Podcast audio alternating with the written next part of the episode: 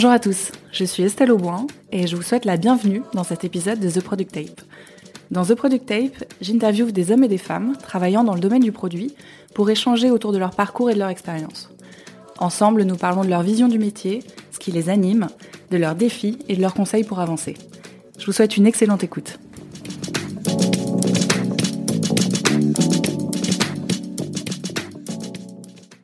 Salut Sévignan Merci beaucoup de me recevoir et de participer à cet épisode.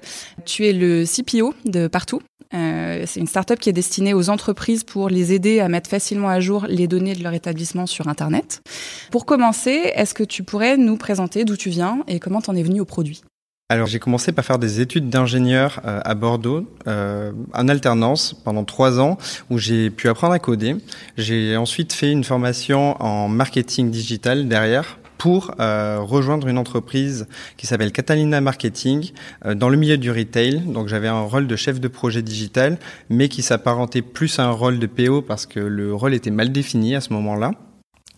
Ensuite, euh, j'ai eu l'opportunité de rejoindre une start-up dans le bâtiment qui était incubée au sein de Vinci Construction en tant que product owner slash product manager à ce moment-là. Donc j'y suis resté euh, deux ans, j'ai pas mal appris le métier, c'était très intéressant et ensuite j'ai eu l'opportunité de euh, pouvoir rejoindre partout en tant que product manager, puis ensuite en tant que CPO euh, quelques mois plus tard. Partout, c'est une solution SaaS, donc c'est une plateforme à destination des entreprises. Est-ce que tu pourrais nous en dire un peu plus sur votre activité et où vous en êtes aujourd'hui? Alors oui, effectivement, on est un SaaS B2B. Donc partout, ça a été déjà créé en 2014 euh, par Thibault Lévy-Martin, qui est notre CEO maintenant.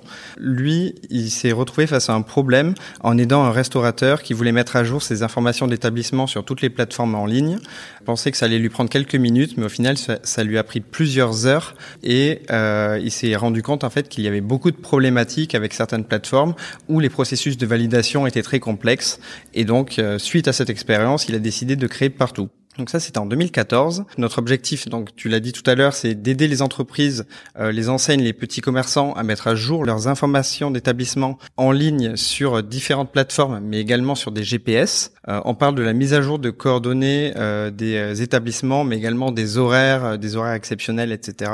On propose également une centralisation des avis euh, laissés par les utilisateurs pour pouvoir y répondre et pour faire des statistiques détaillées sur la diffusion, sur le nombre d'avis, euh, etc. Donc partout, nous, on a été euh, autofinancé jusqu'à l'année dernière et depuis, on a convenu d'un partenariat stratégique avec Webedia qui nous aide à développer notre, notre business actuellement.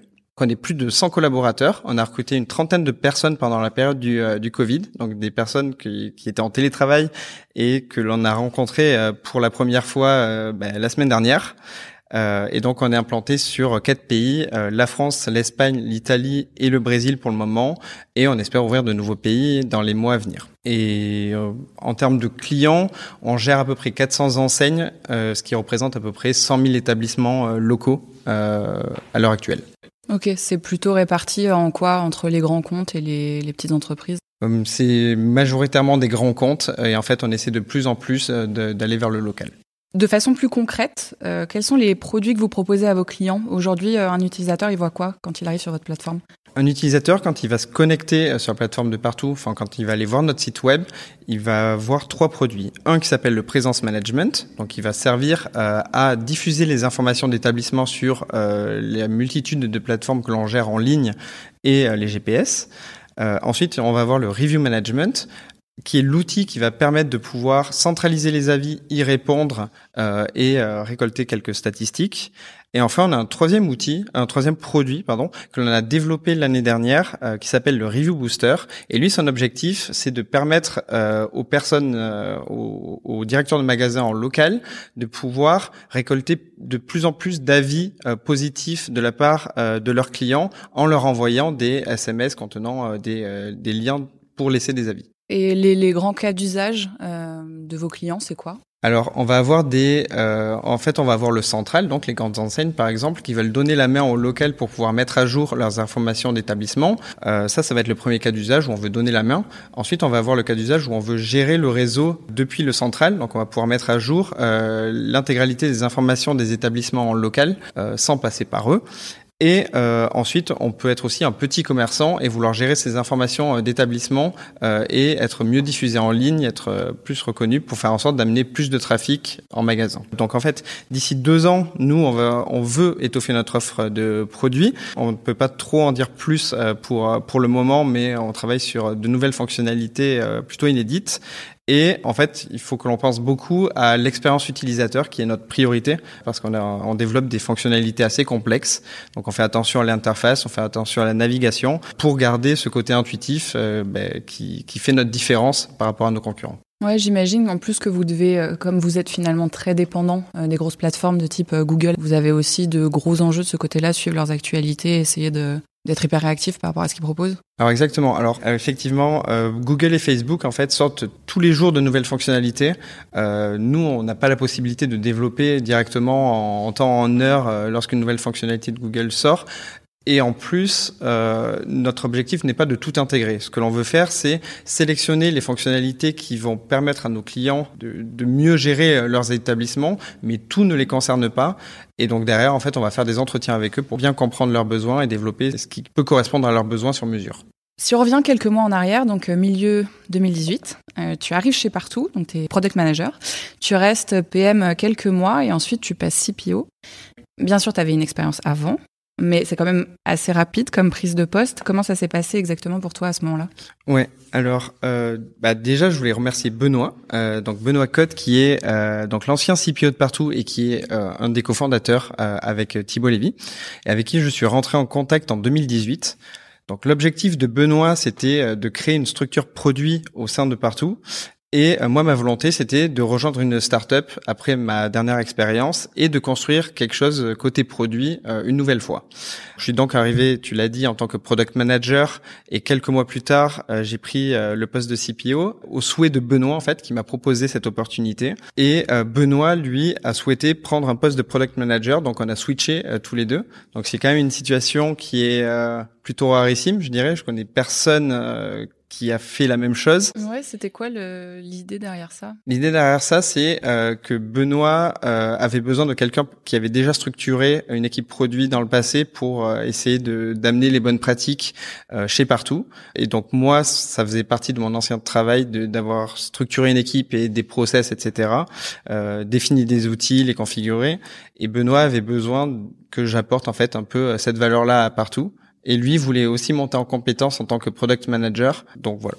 Ouais, comment ça se passe de bosser au quotidien avec euh, un cofondateur qui est du coup en dessous de toi maintenant? Alors j'avais un peu d'appréhension au début, euh, donc d'avoir Benoît euh, dans mon équipe, euh, mais en fait tout s'est fait euh, assez positivement et correctement. Ça, disons que c'était, euh, ça s'est fait assez simplement et on se pose plus de questions de savoir euh, qui a quel rôle, etc. Euh, mais c'est vrai qu'au départ c'était assez bizarre euh, comme situation, mais je suis content en fait que qu'on puisse garder cette relation que l'on a tous les jours. Et concernant mon passage de product manager à CPO, je suis sorti assez rapidement donc de la partie délivrée, etc. pour plus pouvoir me concentrer sur mon poste de management. Parmi les premiers sujets sur lesquels tu as travaillé à ton arrivée, tu m'avais parlé de la recherche utilisateur et le traitement des insights utilisateurs. D'ailleurs, tu as publié récemment un article à ce sujet sur Follow Tribes, euh, dans lequel tu détailles vraiment précisément tout ce que vous avez mis en place. Alors Follow Tribes, pour préciser, c'est un média que tu as cofondé pour partager des retours d'expérience et des connaissances euh, entre, entre entrepreneurs. Je vais ajouter le lien de l'article en description de l'épisode.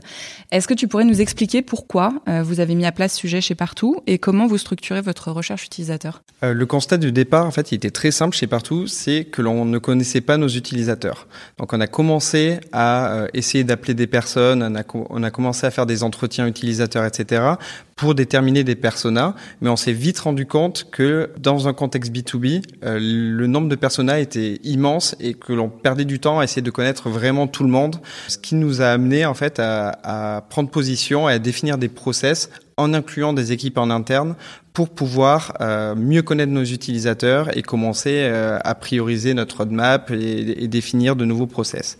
Quand je dis qu'on a décidé de s'appuyer sur des équipes en interne, c'est principalement les équipes sales et les équipes customer success que l'on a chez partout, qui sont le plus proches des clients. Et en fait, ces équipes, sachant qu'elles sont tout le temps en contact avec les clients, elles sont le plus à même de porter leur voix et de récolter les insights euh, pour nous. Donc, on avait commencé à créer euh, un formulaire que l'on demandait aux équipes euh, sales et customer success de remplir après chaque visite auprès d'un client. Mais en fait, on récoltait des données pas toujours quali à ce moment-là. Donc on a un peu affiné le process et le formulaire. Une fois que ça a été le cas, on a migré en fait ce process euh, sur euh, Jira et Jira Service Desk euh, pour pouvoir tout centraliser, sachant que sur Trello on, on faisait une automatisation avec Typeform qui n'était pas tout le temps, enfin qui n'était pas pérenne dans le temps. C'est la raison pour laquelle on a switché sur Jira et Jira Service Desk.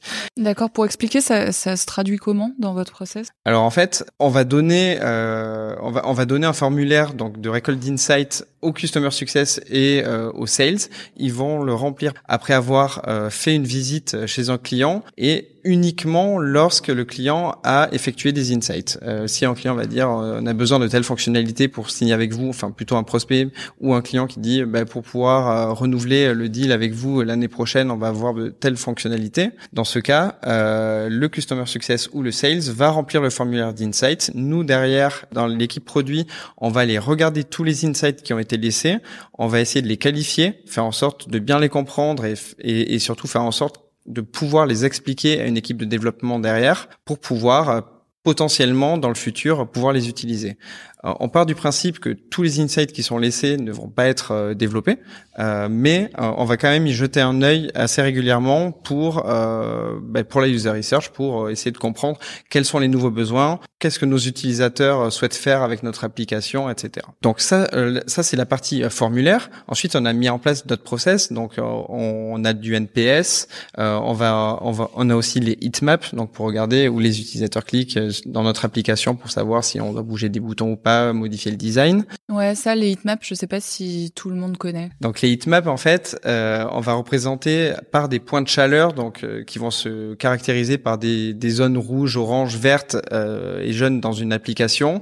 Et plus les utilisateurs vont cliquer à un endroit, en fait, plus la zone va être colorée et on va pouvoir s'apercevoir que si des personnes cliquent dans une zone où il n'y a pas d'action à de nombreuses reprises, euh, c'est peut-être que le design est à revoir pour faire comprendre euh, que bah, que l'action ne se trouve pas là. Et du coup, concernant la, user research, pour l'instant, on n'a pas vraiment de process qui est clair et défini chez partout, mis à part le formulaire d'insight, le NPS, les heatmaps, etc., qui sont des petites choses. Mais en fait, on voudrait pousser un peu un peu ce process-là. Pour l'instant, on est en train de réfléchir à diverses solutions. Euh, on appelle d'autres personnes qui ont fait de la user research pour pouvoir euh, un peu se baser sur leurs expériences et faire les choses euh, de la meilleure des manières. Mais c'est quand même un sujet sur lequel il faut qu'on s'améliore et c'est un sujet sur lequel on travaille actuellement à fond. Aujourd'hui, ce sont les product managers qui sont responsables de la user research et ils ont des temps dédiés, c'est ça, dans leur emploi du temps? Ouais, alors en fait, euh, alors on essaie de dégager du temps au maximum, mais c'est surtout euh, chaque quarter dans les objectifs que l'on se définit, on définit un sujet donc euh, que, que l'on appelle un leadership project ou un sujet de user research. Chaque PM définit un projet sur lequel il s'engage à donner des résultats pour la fin du quarter. Pour l'instant, c'est ça notre projet de user research, mais il est amené à évoluer. On voudrait en fait vraiment le normer et faire, faire en sorte d'avoir un document de restitution qui soit le même, peu importe le PM, et qui soit facilement lisible par les nouvelles personnes arrivant chez Partout pour qu'elles puissent s'imprégner des sujets plus facilement. Parce que tu as deux types de user research, donc tu as vraiment de l'exploratoire pour essayer de trouver des nouveaux besoins, et puis tu une fois que tu as identifié un peu le problème que tu as envie de creuser, euh, du coup des, des entretiens plus de qualification de ce problème-là, vous arrivez à bien gérer les deux euh, alors oui, oui et non. Le sujet de user research exploratoire, c'est le sujet sur lequel on doit travailler euh, pour l'instant où on a tout à faire. Mais pour le second sujet, la user research, une fois qu'un besoin a été défini, euh, dans ce cas, effectivement, c'est le PM qui va rentrer en contact avec des utilisateurs, faire des démos de prototypes, affiner les maquettes avec le designer et, et des utilisateurs finaux, etc. sur ce sujet, en fait, on a beaucoup travaillé ces deux dernières années et je pense qu'on est plutôt mature. Entre le moment où tu es arrivé chez Partout et aujourd'hui, euh, tu m'as dit que votre équipe, elle avait été multipliée par trois au produit. Euh, est-ce que tu pourrais nous parler de l'organisation de votre pôle, nous détailler un peu les rôles de chacun et nous parler notamment bah, des product managers? Parce que j'ai cru comprendre que leur périmètre avait pas mal changé. Oui, euh, fin 2018, nous étions euh, trois product managers euh, avec un product designer en freelance qui était là une fois par semaine, donc tous les vendredis. C'était assez compliqué de travailler comme ça parce que finalement le product manager devait un peu tout faire et notamment la partie prototypage et on n'avait pas forcément les compétences à ce moment-là pour pouvoir le faire et s'appuyer sur une personne qui est là une seule fois par semaine pour trois PM, ça devenait vraiment compliqué. Le rôle du PM, il n'était pas très bien défini et en fait, on a commencé par processer euh, la partie delivery en mettant en place euh, du Scrum, en, mettant en place un board Trello pour pouvoir suivre euh, nos, ben, nos développements. Et en fait, le fait d'avoir mis ça en place, finalement, ça, ça a entraîné euh, des changements positifs dans l'équipe. Euh, on s'est un peu structuré, on a fait en sorte de mettre en place des sprints et finalement on savait quand terminer euh, ces sprints-là et on pouvait faire des démos, alors qu'avant on faisait ça un peu au fil de l'eau. Lorsque les développements étaient terminés, on faisait une démo, mais on n'avait pas vraiment d'échéance. Parce que donc quand quand t'es arrivé, il n'y avait pas de méthode agile en place? C'était vraiment il y avait une tâche qui arrivait, le développeur la, la codait et donc c'était difficile pour le product manager de quoi de suivre un peu tout ce qui se passait? Ben alors en fait oui, c'est on se marchait un peu sur les pieds. Euh, disons qu'on avait un board sur lequel il y avait tout et n'importe quoi et ensuite on disait ben toi tu prends ça, toi tu prends ça, etc. Là l'objectif c'était de vraiment commencer à structurer euh, la partie delivery. Donc on a commencé à mettre en place les rétrospectives, de mettre en place les rituels Scrum, euh, faire des démos, euh, mettre en place des sprints, qui était quand même quelque chose euh, à expliquer aussi à certaines personnes qui ne savaient pas ce que c'était. Donc c'était de dire que en une semaine, on pouvait caser un certain nombre de développements et qu'à la fin de la semaine, ces développements devaient euh, se présenter sous forme de démo. C'était un grand changement euh, chez Partout, mais c'est quelque chose qui a été bien accueilli et quelque chose qui a été bien respecté. Et depuis, je pense que ça nous a tous fait grandir de, de passer euh, là-dessus. Au départ, finalement, les PM faisaient un peu tout, euh, tout et n'importe quoi à leur manière. Et donc, le fait de mettre en place aussi du Scrum, ça a permis d'affiner le poste de product manager et de définir euh, ben, vraiment son rôle chez Partout. Alors qu'avant, c'était plus un rôle fourre-tout, euh, alors que maintenant c'est c'est vraiment assez normé et en fait chacun a sa place. Donc t'en parlais tout à l'heure, donc on a on a multiplié notre équipe par trois. Au début on avait trois PM, maintenant on a quatre product managers, donc ils vont s'occuper de tout ce qui est partie delivery, des entretiens utilisateurs, du, du challenge des euh, prototypes avec le product designer, euh, etc. Ils s'occupent également des tests. Ensuite, on a deux product designers. Donc, eux, leur rôle, ça va être euh, bah, du coup d'aider le, les product managers dans la phase de prototypage des fonctionnalités. Ils vont également faire des tests utilisateurs euh, avec euh, bah, nos utilisateurs finaux.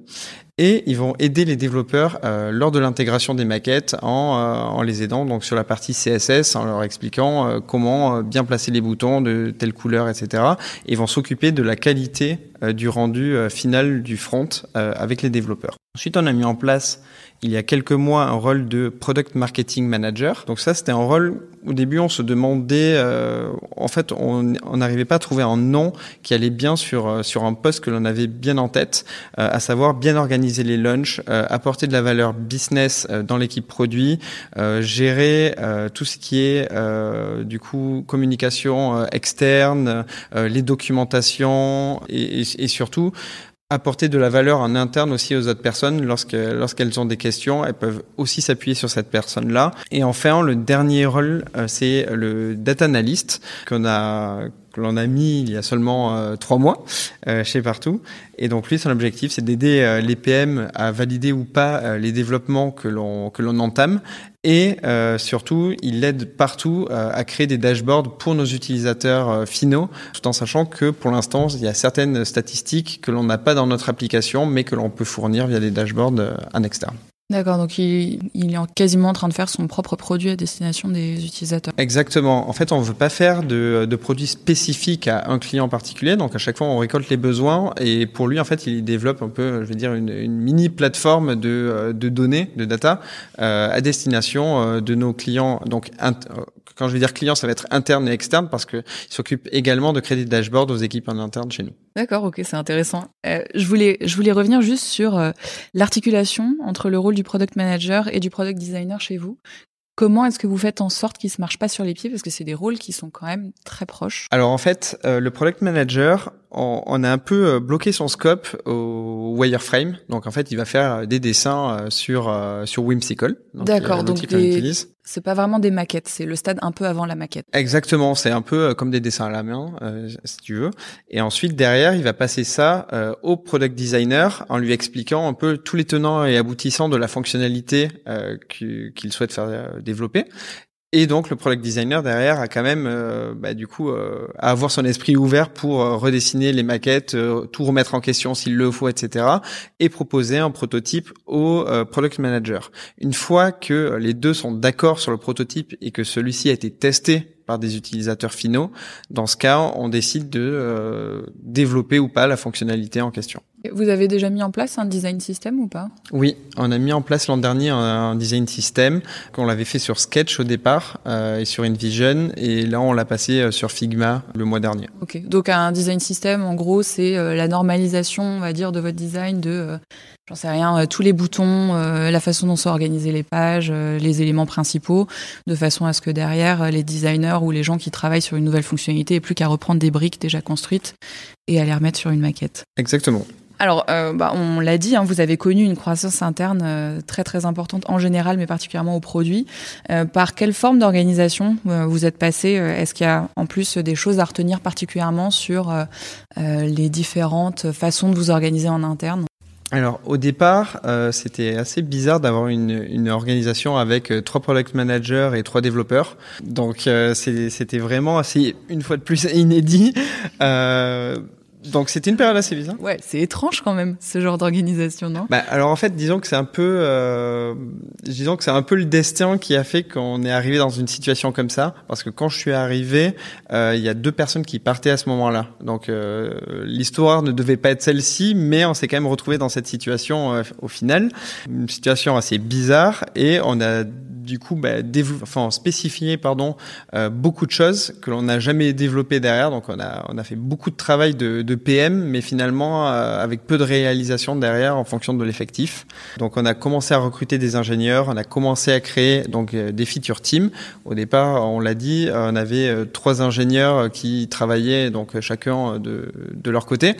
finalement, on a commencé à, se dire que regrouper des ingénieurs ensemble pour développer certaines fonctionnalités, bah, c'était une bonne idée puis d'autres startups le faisaient, ça marchait bien pour eux, donc on s'est dit ben on va suivre et donc on a commencé à s'organiser en feature team. Donc on en a créé une, puis une deuxième derrière et aujourd'hui, on en a quatre euh, qui comprennent donc chacune un product manager, un lead développeur et de deux à trois développeurs. Les feature teams, elles ont des spécialisations un peu ou c'est vraiment à la volée euh, au projet? Alors c'est un peu euh, à la volée au projet, mais on a quand même pour but euh, à terme de spécialiser les feature teams sur soit une partie de l'application, soit sur euh, ben, un scope qui peut être business ou quelque chose comme ça. On est en train de réfléchir à la question. D'accord, t'as pas encore de vision là-dessus sur. T'as une préférence? J'ai plusieurs visions, mais en fait, je ne sais pas quelle est la bonne euh, dans notre contexte euh, pour le moment. Donc en fait, on va faire plusieurs essais avant de, de prendre une décision. Bah, en fait, vous avez eu deux formes d'organisation. Il y en a un où il n'y a pas d'organisation et l'autre euh, où c'est la feature team. Qu'est-ce que tu retiens en gros de, de ce format d'organisation si une équipe veut essayer de mettre ça en place? Ben, les, les, enseignements, donc c'est que la structuration, ça permet de gagner euh, ben, en efficacité, en qualité euh, et en temps. Avant, une fonctionnalité, on n'arrivait pas à estimer et à dire combien de temps ça allait prendre à, être développé. Maintenant, on va on va explorer euh, les fonctionnalités avant de faire n'importe quel développement. Donc, on va savoir euh, les découper à l'avance en tâches techniques, en tâches fonctionnelles, et on va pouvoir euh, plus facilement en fait rythmer la roadmap en fonction de, de, tout ça. Donc ça, c'est la structuration qui fait ça. C'est intéressant ce que tu dis. En quoi l'organisation en feature team te permet de mieux évaluer la charge mais parce qu'en fait, euh, les rôles sont bien définis, que ce soit pour les euh, product managers ou les lead développeurs, chacun sait euh, ce qu'il doit faire euh, en termes de travail. Et donc en fait, avant, quand le PM devait euh, prototyper, spécifier, euh, tester, délivrer, etc., il n'avait pas le temps en fait de, de s'occuper de tout ça ou de prendre du temps avec un lead développeur pour découper un peu les fonctionnalités en tâches techniques. Maintenant que l'on a plus de personnes et que l'on a les feature teams, en fait, on arrive à s'organiser un peu à l'avance pour dire que euh, certaines fonctionnalités, si on souhaite les faire développer, il faut qu'à l'avance elles soient bien découpées, euh, estimées et que l'on puisse en fait donner un peu de vision euh, aussi sur la roadmap à trois mois, à six mois, etc. Donc ça, c'est, je trouve que c'est quand même le plus gros enseignement que l'on a tiré, c'est qu'on on arrive à donner du temps sur des fonctionnalités, alors qu'avant on était incapable de, de le faire. Et en fait, en y repensant, je me dis qu'en fait, on n'aurait pas pu tenir longtemps comme avant, parce que même les équipes en interne qui nous demandaient finalement des comptes en nous, en nous demandant quand sort cette fonctionnalité ou comme ça, et qu'elle recevait à chaque fois la même réponse, on ne sait pas euh, dans quelques mois, etc. Comment ça se lasser. Euh, maintenant, je pense que c'est également un confort pour elle euh, de d'avoir des deadlines, même si elles sont pas au jour près, d'avoir une estimation de temps. Pour toi, à partir de quel moment ça a du sens de commencer à, changer d'organisation et par exemple de passer à la feature team? Est-ce que tu as identifié un moment dans la croissance euh, de l'équipe où ça devient euh, nécessaire, voire indispensable. En fait, euh, je dirais pas que j'ai vu un moment, mais plus en fait une situation où en fait nos clients nous demandaient pas mal de fonctionnalités, on était très en retard euh, par rapport à nos concurrents, il fallait vraiment qu'on sorte des choses rapidement. On se disait on va faire euh, on va faire tous ces développements là avec une équipe restreinte. Et finalement bah, de se dire on va tout faire euh, tout le monde partait un peu euh, de son côté, puis on faisait rien euh, finalement derrière. Et je pense qu'à ce moment-là, on s'est dit bon, il faut faire quelque chose euh, au niveau de l'équipe, au niveau des process, puis même pour recruter des nouvelles personnes, c'est beaucoup plus simple de dire on est structuré, on a mis en place un peu d'agilité. Enfin, ça a été beaucoup plus rapide derrière d'enclencher la machine pour recruter et pour structurer l'équipe à partir de ce moment-là. Ouais, donc ce que tu es en train de dire en gros, c'est que le fait de pouvoir passer en feature team, ça donne vachement de focus parce que ton équipe est consacrée à une feature. T'as pas 60 équipes, tu peux pas faire 60 features. Donc ça vous permet comme ça de, dépiler quoi. Ouais, exactement. Il y a plusieurs personnes concentrées sur le même sujet. Euh, finalement, bah, le sujet, il, il sort euh, beaucoup plus rapidement que s'il y avait une seule personne dans son coin en train de le faire. Dans votre équipe au produit, vous avez donc un data analyst, t'en as parlé. Comment vous avez introduit la question de la donnée chez Partout euh, et pourquoi est-ce que vous avez fini par embaucher quelqu'un? Alors au départ, le, le constat c'était que euh, on avait beaucoup euh, d'équipes qui étaient très frustrées chez Partout et notamment nous l'équipe produit de ne pas avoir de données.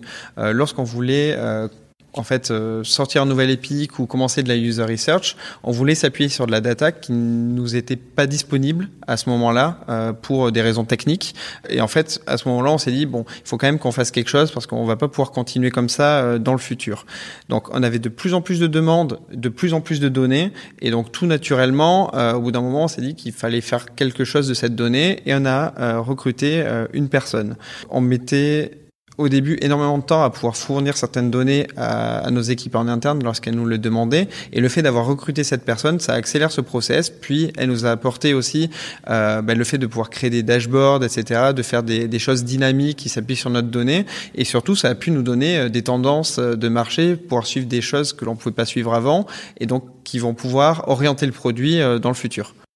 Vous suivez quel type de métrique, par exemple, le produit? Alors, on va pouvoir suivre euh, ce dont on a parlé tout à l'heure, notamment euh, tout ce qui est NPS, le nombre de feedback utilisateurs qui sont laissés. On va aussi pouvoir euh, définir, euh, avant, de, euh, avant de créer un épique, en fait, on va pouvoir définir des métriques à suivre euh, une fois que l'épique sera mis en production. Comme ça, on va pouvoir définir si l'épique est un succès ou un échec. D'accord, donc vous, vous définissez des, des KPI à suivre, donc des métriques à suivre par fonctionnalité développée. Exactement. Et ça, c'est quelque chose en fait que l'on souhaitait faire, mais qu'on ne pouvait pas faire euh, dans le passé.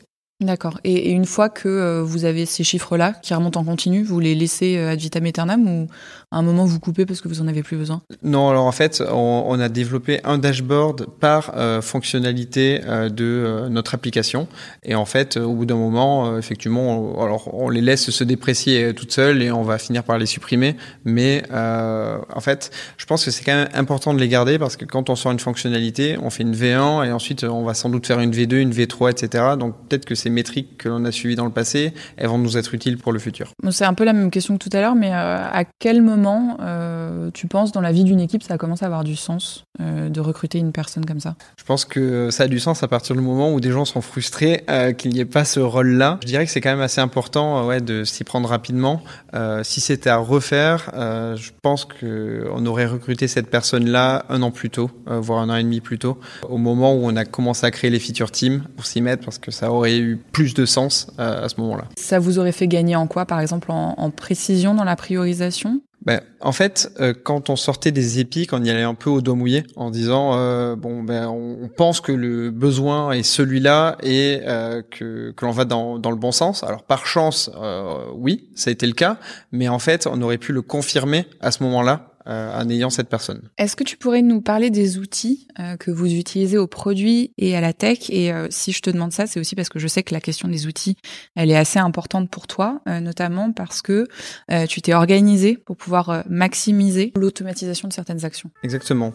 Euh, moi, je dirais que dans l'équipe produit, notre stack actuel, alors j'ai un peu abordé certains euh, outils euh, tout à l'heure, mais principalement on utilise Jira. Donc Jira, ça va nous permettre de faire toute la partie product management, toute la partie delivery bah, du rôle de PM, tout ce qui est spécification, suivi de ces spécifications, mais on va aussi pouvoir suivre nos rétrospectives sur Jira, etc. Et on va même commencer à suivre nos OKR maintenant. Donc c'est vraiment notre outil de product management par prédilection sur lequel on se base. C'est assez étonnant parce qu'il y a plein d'équipes qui détestent Jira.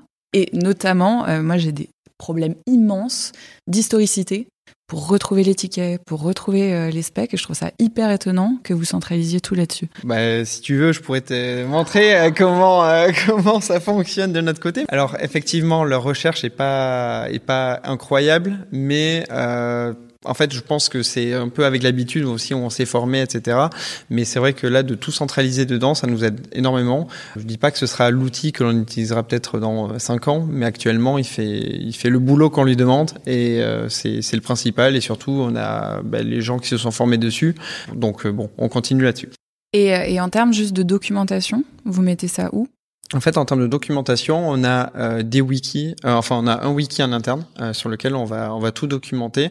On n'a pas souscrit à Confluence, donc qui est avec avec Atlassian. On a des Google Docs et on a on a un wiki en interne. Ensuite, on utilise donc autre chose d'Atlassian qui est le service desk pour demander aux équipes en interne lorsqu'elles rencontrent des bugs, qu'elles ont des demandes un peu particulières, de le faire via ce service-là.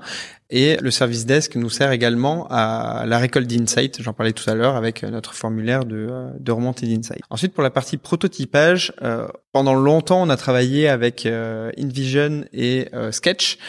puis là, on a commencé à migrer sur Figma pour la collaboration. On commence à avoir pas mal de problèmes avec avec Sketch et, et du coup un plugin qui s'appelle Abstract qui permet d'envoyer ça sur sur InVision.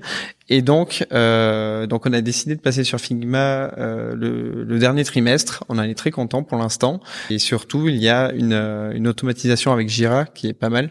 On peut afficher les maquettes et les propriétés CSS de, des prototypes directement dans Jira, donc ce qui aide encore plus les développeurs euh, dans leur intégration. Ensuite, là, on a mis en place il y a pas longtemps euh, Notion pour euh, ben, pour la partie documentation. T'en parlais juste avant. Nous, on utilise pour l'instant un wiki et on a un, grand drive d'équipe où tout le monde, c'est un peu un fourre-tout de temps en temps, mais qui il est quand même bien classé, mais pour retrouver certains documents assez importants, on a mis des liens en fait dans un dans un Notion et on commence à travailler de plus en plus sur Notion pour euh, récupérer tous nos documents. Je trouve que c'est un outil qui est qui est super et je pense que c'est un outil qui va être de plus en plus adopté euh, dans le futur. Et enfin un dernier euh, un dernier outil, c'est Postman, donc qu'on utilise pas mal pour tester les, tester les API, tester nos API. on travaille énormément avec donc on le disait tout à l'heure des sites de diffusion externes, des plateformes externes. Donc pour tester leur API, on utilise Postman et tester leurs nouvelles fonctionnalités via API. T'en parlais aussi, donc euh, effectivement, l'automatisation euh, des outils, c'est un sujet qui me tient à cœur. Au début, euh, on, on, travaillait en fait avec une multitude d'outils interconnectés, avec des API, euh, avec avec plein de plein de choses. Finalement, donc ouais, des des Zapier. Donc en gros, Zapier c'est un service qui te permet de connecter des plateformes entre elles de type, euh, je sais pas, tu reçois un mail et ça te le met dans un Excel automatiquement, etc. Euh, c'est hyper pratique. Maintenant, euh, si tu fais tout avec, il y a un moment, tu dois, c'est un peu compliqué de t'y retrouver, c'est ça? Exactement. En fait, à partir du moment où où tout est basé sur Zapier, on se dit qu'on va plus jamais pouvoir se passer de ce service et qu'on va être totalement bloqué. Et surtout, le fait d'avoir une, une multitude d'outils, c'est pas forcément bon. Alors, on a commencé à se dire que on allait avoir de moins en moins d'outils, mais on voulait pas perdre en termes de fonctionnalité. Donc on a réduit notre notre stack d'outils à ce que aux outils que je citais juste avant, mais initialement en fait on avait énormément d'automatisation. Mais les automatisations en fait les, les, les plus sympas que l'on a, elles sont alors du coup sur Jira et elles nous permettent en fait de déployer sur notre service de pré-prod lorsque certains tickets passent d'un état à un autre, etc. en mode automatique, de notifier des personnes en interne que certains tickets ont, été euh, déployés, etc. Comme ça, on n'a plus à aller les voir en disant bah, salut, euh, le bug que tu as remonté est passé en production. Donc, il va recevoir juste un mail euh, automatique de l'équipe produit qui lui dit voilà, ton bug a été réglé à telle date et est en production. Donc, tu peux le tester. ça nous fait gagner énormément de temps. Et donc, que ce soit pour l'équipe produit, mais également pour euh, pour l'équipe d'ingénieurs. Euh, pour eux, en fait, quand on passe d'un ticket d'un statut à note sur Jira, ils vont recevoir des notifications en instantané. Euh, ils vont savoir que le développement est passé en pré-production, donc il va pouvoir être testé par d'autres personnes. Donc c'est quand même un, gain de temps énorme. Et du coup, pour les automatisations également, donc on a, on l'a cité tout à l'heure, donc on a un data analyst et donc pour lui en fait, on lui a créé pas mal d'automatisation pour qu'il puisse récupérer de la data de différentes sources de données. Donc on a, on a, on a abordé le sujet du NPS et euh, des, des, des, insights utilisateurs. Lui, il a pu créer en fait un dashboard qui est qui se met à jour en live en fonction du coup des remontées faites par nos équipes en interne, mais également par les notes laissées par les utilisateurs euh, via le NPS, etc. Donc tout ça va arriver dans des bases de données ou euh, sur des fichiers Google sheet, etc. Et donc lui va pouvoir créer des dashboards derrière via toutes ces automatisations là. Et enfin, une autre automatisation qui est euh, qui est assez primordiale pour nous, c'est concernant les insights. Euh, on va pouvoir tout récupérer dans euh, Jira et ensuite derrière on va pouvoir faire des statistiques automatiques grâce aux insights qui ont été reçus et traités par l'équipe produit. Tout ça via des automatisations internes à Jira. C'était quoi, selon toi, votre plus gros challenge au produit l'année dernière? L'année dernière, le plus gros challenge, ça a été de, bah, de recruter, euh, de former et de structurer euh, notre équipe euh, et de travailler en collaboration. on est passé de 3 à 7 personnes en 2019, donc ce qui était quand même assez énorme pour nous. Et on a pris donc le temps de réfléchir à la structuration de l'équipe, à, lui donner une vision, à réfléchir aux différents postes en fait qui, qui allaient la former, et, et ensuite en termes d'outils. Avant, on travaillait également sur euh, Balsamic, euh, sur, euh, enfin, sur, plein d'outils qui n'étaient pas du tout faits pour la collaboration à ce moment-là. Donc chacun travaillait de son côté et c'était difficile en fait de regrouper le travail et d'avancer à plusieurs. Donc on a décidé donc de passer sur Whimsical pour la partie wireframe à la place de Balsamic. Ça a pris beaucoup de temps de faire tous ces changements, de structurer l'équipe, de recruter, euh, de, de, former, de changer les outils, etc. Mais euh, aujourd'hui, je pense que c'est, on ne pourrait pas s'en sortir sans ça. Tu as, parlé de recrutement, qui était quand même aussi votre, votre gros enjeu. Euh, Comment, enfin, comment vous avez abordé cette question-là? Euh, Et dans le comment, c'est vraiment euh, de façon très concrète. Euh, comment tu recrutes des PM Est-ce que tu publies juste des offres? Est-ce que tu te fais accompagner? Est-ce que c'est difficile? Est-ce que c'est compliqué de sourcer les profils? On s'est inscrit sur Welcome to the Jungle déjà. On a posté des offres. On a eu énormément de personnes qui ont postulé et euh, on a commencé à recruter euh, comme ça. Ensuite, j'avais quand même de la chance, c'est que euh, on l'a dit tout à l'heure, Benoît était passé PM, donc on était trois au début. finalement, il y avait Benoît, Sébastien, donc qui était sales avant, qui est passé au côté produit, qui est maintenant côté product marketing. Donc lui, il a il a changé, mais finalement, il connaît bien et le monde des sales et le monde du produit. et ensuite, pour recruter des nouvelles personnes, mais ça s'est fait, je dirais, plutôt facilement. On a eu aussi pas mal de chance, des gens qui ont postulé euh, à des moments où on cherchait pas forcément, et puis finalement ça s'est bien passé, donc euh, on les a recrutés. Enfin, tout s'est fait assez naturellement, on n'a pas eu trop de mal à recruter. Avec le recul que tu as aujourd'hui, est-ce que euh, tu dirais qu'il y a des choses dans tes expériences, chez Partout, que tu aurais peut-être fait différemment, voire que tu n'aurais pas fait du tout? Alors, tout n'a pas été parfait. Et je pense que comme dans toute expérience, il y a, des choses, des apprentissages à en tirer. Euh, je pense qu'on a voulu aller beaucoup trop vite sur certains sujets, donc tout ce qui est euh, persona, euh, l'agilité, etc. au début. Donc on s'est un peu euh, un peu cafouillé, euh, mais on s'est quand même assez rapidement remis sur sur nos pieds. ça a été un gros défaut en fait de vouloir tout faire en même temps Et finalement, on le disait tout à l'heure, tout faire, c'est rien faire. Et on était vraiment dans ce dans ce cas de figure. Et donc, je pense que si c'était à refaire, il faudrait vraiment mieux définir un peu les scopes à l'avance, mieux définir la structure, mieux définir un peu ben, les chantiers sur lesquels on veut se lancer pour éviter de s'éparpiller et pour vraiment se concentrer sur une tâche en particulier et la finir. Et ensuite, on en a également parlé, mais je pense qu'on était trop de product managers par rapport au nombre de, développeurs. Et donc finalement, euh, je vais pas dire qu'on a passé trop de temps à faire des choses un peu inutiles, mais c'est finalement le constat après deux ans. Euh, de, temps en temps, je retombe sur des user stories qui sont écrites et euh, qui ne nous serviront sans doute jamais. Je suis vraiment euh, vraiment d'accord avec toi sur cette question du focus. Je pense que je l'entends pas souvent. Pourtant, moi, c'était un, gros problème au début. Cette question de se dire, euh, OK, je vais tout faire. Vraiment d'avoir les yeux plus gros que le ventre en listant les problèmes et en ayant envie de tous les aborder. Euh, Est-ce que tu as des conseils peut-être euh, par rapport à ça? Notamment, alors tu l'as dit, pour résoudre ça, bah, il y a la question de la structuration, des méthodes que tu peux mettre en place. Mais une fois que tu as mis en place ces méthodes, si c'est un travers que tu as déjà, tu peux retomber dessus. Comment est-ce que tu fais pour rester bien concentré sur tes priorités?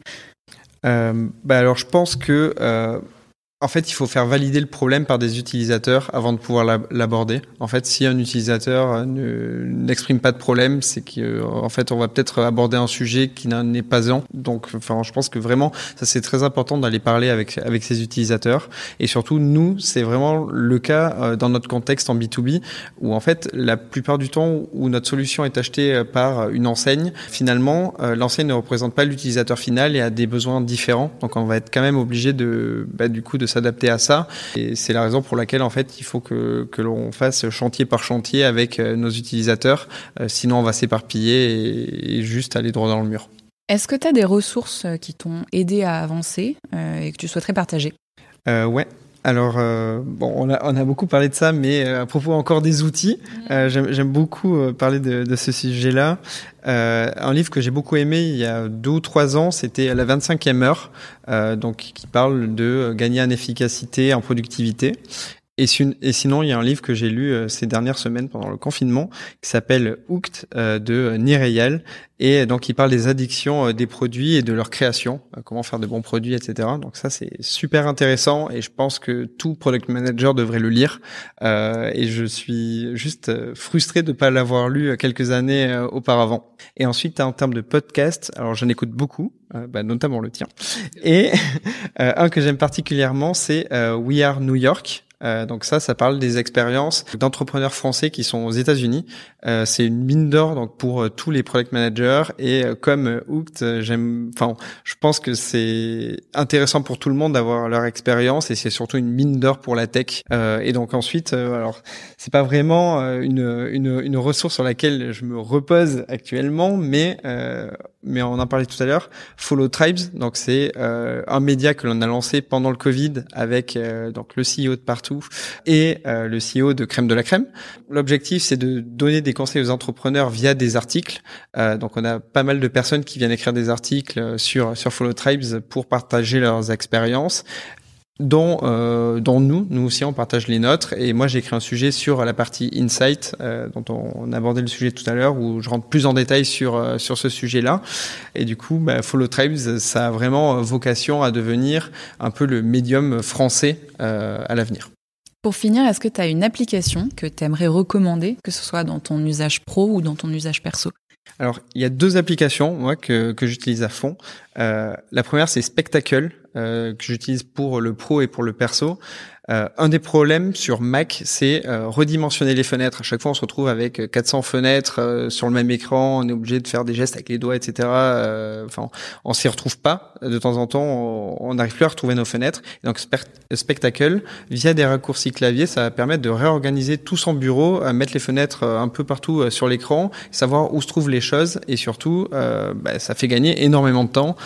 moi, je pense que c'est une app que j'utilise depuis 5 ou 6 ans je serais incapable d'utiliser mon Mac sans cette app-là. Euh, et ensuite, une deuxième, donc euh, que j'ai connue il y a quelques semaines seulement, qui s'appelle Commande E. Donc Commande E pour les personnes qui connaissent euh, Alfred. Donc Alfred, c'est un Finder plus plus. On va pouvoir lancer des applications, écrire des scripts, etc. commande eux, euh, ça fait moins de choses, mais en fait, euh, on va pouvoir connecter euh, des drives, des Notion, etc., enfin plusieurs outils, et effectuer de la recherche documentaire directement sur ces outils-là, et ça va droit au but, et c'est super bien fait, et c'est top. Donc, pareil, comme spectacle, ça me fait gagner énormément de temps, et je pense que je pourrais plus m'en passer à l'heure actuelle. J'en connaissais aucune, mais merci beaucoup, je vais regarder ça, ouais. Merci énormément, Savinien. Euh, si les personnes qui nous écoutent souhaitent te contacter, elles peuvent le faire par quel canal? Elles peuvent le faire par LinkedIn, euh, donc euh, par Tribes aussi, ou par, par mon mail perso, donc, qui est savinien.partout.fr. Bah écoute, merci encore. Merci à toi. Merci d'avoir écouté jusqu'ici. Si cet épisode vous a plu, je vous invite d'une part à vous abonner. Vous pouvez également le partager autour de vous et laissez 5 étoiles sur votre plateforme de podcast préférée. C'est ce qui m'aidera le plus à le faire connaître. Je vous dis à très vite.